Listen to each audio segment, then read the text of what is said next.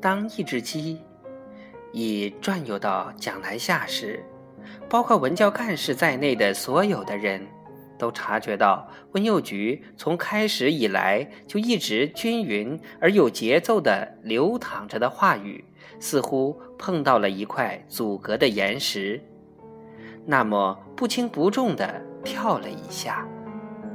外面又传来了几只鸭子的嘎嘎声。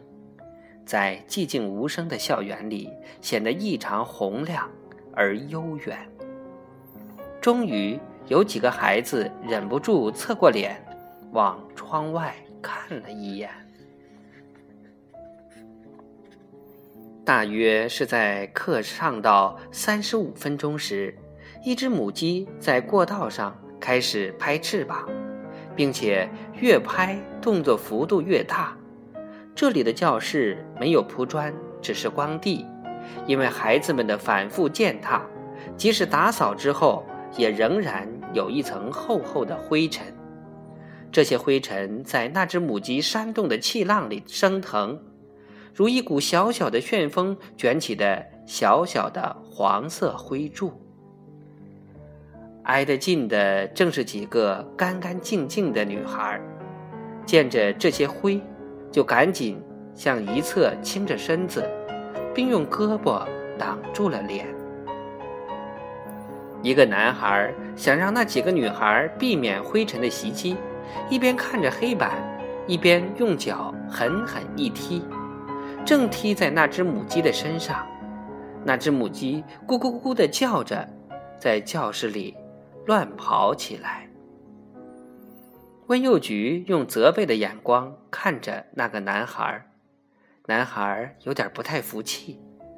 一阵小小的骚动被温幼菊平静的目光暂时平息下去了。但不管是台上还是台下，实际上都已不太可能做出纯粹的讲课与听课了，心思更多的倒是在。对未来情形的预测上，大家都在等待，等待新的鸡的闹剧。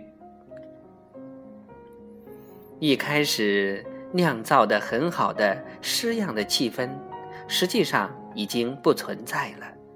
一只鸡埋了一下屁股，屙出一泡屎来，仅仅是在去听课的一位校长脚尖前。一两寸远的地方，大约是在课上到四十分钟时，一只母鸡在一个男孩的腿旁停住了。他侧着脸，反复地看着那个男孩因裤管有一个小洞而从里面露出的一块白净的皮肤。这是什么东西？那只鸡在想，在地上。磨了磨喙，猛地一口，正对着那块皮肤啄下去。那男孩呀的一声惊叫，终于把勉强维持在安静中的课堂彻底推入闹哄哄的气氛里。